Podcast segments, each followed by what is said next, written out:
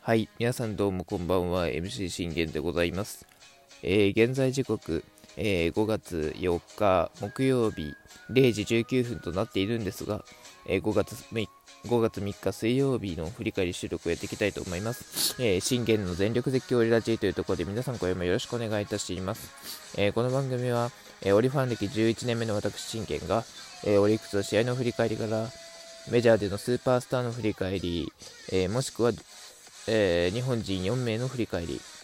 えー、もしくはドジャースの振り返り、えー、そして、え気になるチーム情報もろもろなどを、え12分間で僕の思いの丈を語っていくラジオ番組となっております。え勝ちました。4連勝。いや、本当にこう、今日ね、まあ、スコアをね、え見てて、まあ、僕、ちょっとこう、映画の方に行ってたので、あの、試合自体は見てないんですけれども、後からね、あの試合状況を確認いたしましたところね、まあ、とんでもない試合になったなというところでございます。いやだからこう、見てて、まあ、あのなんて言うんだろうな、まあ、その前になんですけど、ちょっとこう、まず、えー、我がオリオリックスに対して、まあ、自分はね、え、信玄はね、えー、完璧なチームは求めていないと、えー、ツイートしたんですよ。まあ、これはもう自分が前から思って、ね、あの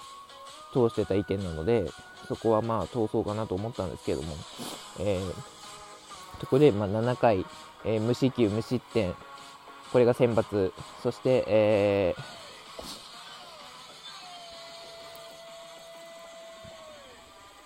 え打線では3割、これができればおのずだというところを言ったんですけれどもね、まああのー、そのツイートをしたところ、結構あのいろいろな、えー、プロ野球トーカーの方々から、あのー、反応いただきまして、えー、特にあの一番グッ、もう、こ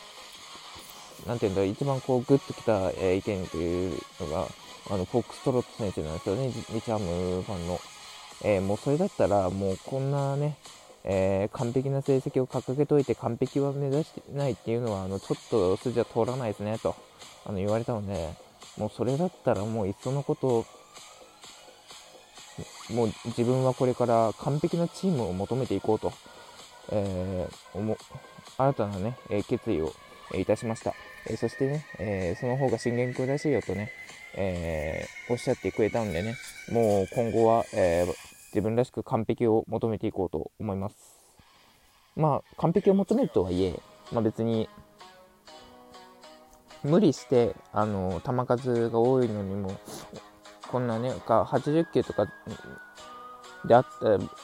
80球、もうこう90球過ぎてるあたりとかだったら、全然そんなもう関東完封とか目指さなくてもいいので、まあ、そこはあの自分との体調との戦いだし、こうそこもね、考慮したり、あとはこう球数の少なさだとか、え体調がもう本当に万全な時えー、そういう時が逆にこう関東完封のチャンスなのかなと思ってくれていれば、まあ、そういう場合にね、えー、そのチャンスを目指して、えー、逆に、え突っ走ってくれていければいいかなと思っているので普段から別に関東完封を求める必要は全くないというところで、えここはまとめておきたいなと思います。はい、新たなね、そんな決意が、えー、芽生えたところで、えー、今日の結果を見ていくんですけれども、まあ、あのタジマーニャ、えー、本日選抜というところで、まあ、あの前回はエースコンだったんですけど、まあ、本当こう、日ハム打線に、えー、ボコスカ打たれまくって、でなおかつ、その田島にはもこれ、まあ、昨日のね、宮城君と同じ理由になるんですけど、あの日ハムのあの柔らかい土に慣れてなかったんですよね。だからそういうあのあとあの田島にも宮城君も由伸も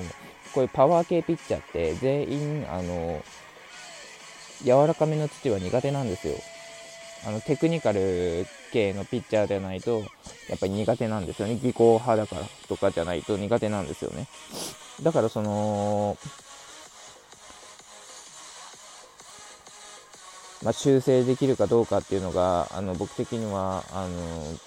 心配で仕方なかったんですけど、今日のあのソフバンの先発を見たときに武田翔太だったんですよね。いや、武田翔太に負けてるようではダメだと。さすがに武田翔太は打ち崩さんといかんというところで、自分は、あのー、まあまあ、結果をね、最後まで見ようと思いました。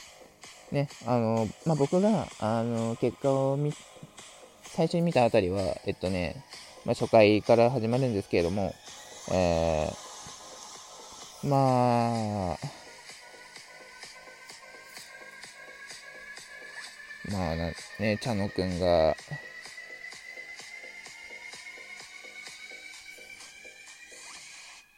茶野くんが空振りからの、まあ、宗くんがチャンスで、こうね、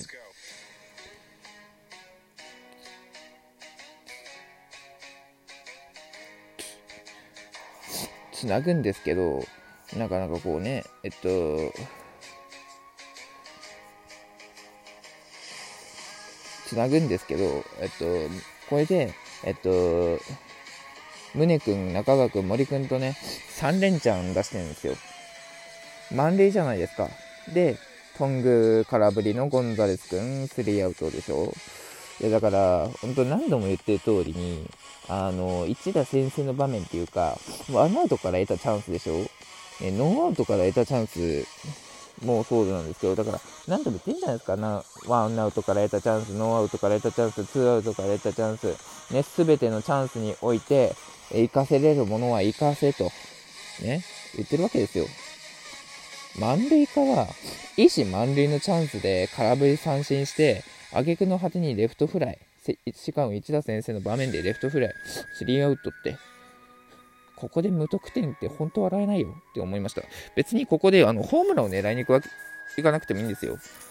まあそれはね、トングーがここ一発ポーンとぶつかました。はい、4対0ですってなったらね、それはそれでいいですけど、トングーってこういう場面で長打放てる男じゃないですか。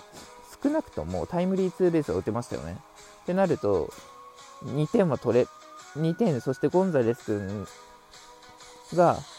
まあ、高めの甘い、こう、球が来たら、多分ホームランだなっていうところで、ここで多分5点も稼げたと思うんですよね。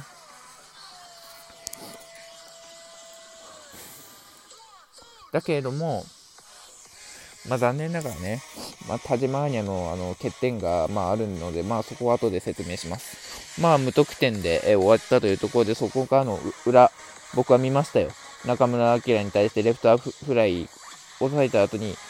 今宮、対田島アニャに対して絶対的なる好調を持つ今宮健太が先制ホームランもう1対0です。はい、この流れを見たときに僕はもうね、あのー、思いましたよ。ああ、この今宮から打つ流れからだったら、これ田島アニャ崩れんなと。5回までに崩れて多分これ 8, 8失点ぐらいするんだろうなってこう思ってたんですよね。打線が援護できなければ。まあ、打線が援護できたとしても、あのー、ちょっと今日の田島は、これ7回持つかなっていうのはあったんですよね。で、まあ、ピックアップでこう、まあ自分はコナンのね、今日劇場版見てきたんですけども、まあすごいこうね、良かったんで、またぜひ、ぜひね、これ、あの、見てない方、ぜひ見てみてくださいという、えー、告知をいたしましてね、えー、次に進むんですけど、これ2回、もう結果見た時に僕びっくりしましたよ。ね。ベニーかバッターアウトかの小田くんからのチャンスみんな生かしてるんですよね。小田くんからのチャンスを生かして、茶野くんがレフトへのタイムリー、そして中川くんがレフトスタンドへのスリーラン、森友くん、トングー、ゴンザレスくん、これで5点目が入り、ベニーがレフトへのタイムリー、これで6対1。ポカンでしょ。あのね、まさにこれが、ワンアウトからチャンスを生かせって言ってる、そういうあの場面なんですよ。これなんですよ、僕が求めてんの。こんだけ点取りゃ十分でしょう。ようやったよ、本当に。ほんとようやったよ。ね。武田翔太からね、6点も取りましたと。まあ、6点も取った立花なら大丈夫だろうというのはあったので、まあ、被安打を打たれつつも、えー、被安打を打たれつつ、そして、えー、3回にまたね、え1点を先制するというところで、これはね、だから2回6失点で、えー、なんと武田翔太を KO というところで、まあ想定内でしょう。これは全然想定内です。はい。まあそこからね、えー、変わったバンドからも茶野くんがタイムリー。本当だからね、最近茶野くんが本当躍動してくれてるんですよ。ね。元気はいい。力強く振りに行くんじゃなくて、しっかりとコンパクトに当てに行って、軽く振りに行ってる。そして出た時にも元気よく走る。僕らが求めてた育成ルーキーってこう、こういうのでしょう。ね？今までの育成ルーキー考えてみてくださいよ。いいのいました？まあ、今までの育成ルーキーの中で確実に、えー、超大物ですよ。茶野くんは。もうあの、育成界のスターですよ、彼は。ね。えー、そんなこんながあってね、えー、あったんですけど、まあ、6回にちょ谷川原にタイムリーを許して、これ2点目をというところで、したんですけれども、まあ、なんとか中村晃を抑えてスリーアウトというところで、田島には6回5奪三振2失点投球で降板となりました。まあ、残念ながら、えー、ここからはね、ホークスが、本田君がギータを目覚めさせるなど、いろいろね、えー、あったんですけれども、最後、漆原が、漆原君が頑張りましたと。いうところで試合終了、見事4連勝というところで、まあ、田島アはね、あの大量得点すると、まだ大量得点からの、あの打たれる病っていうのが、あのありまして、そこをまだね、克服できてないのがちょっとあの悩みなのでね、まあ、次戦はそれも克服していただきたいと思います。さて、えー、明日は誰かな？明日は小野くん、えー、まあ、頑張ろうね。バイバイ。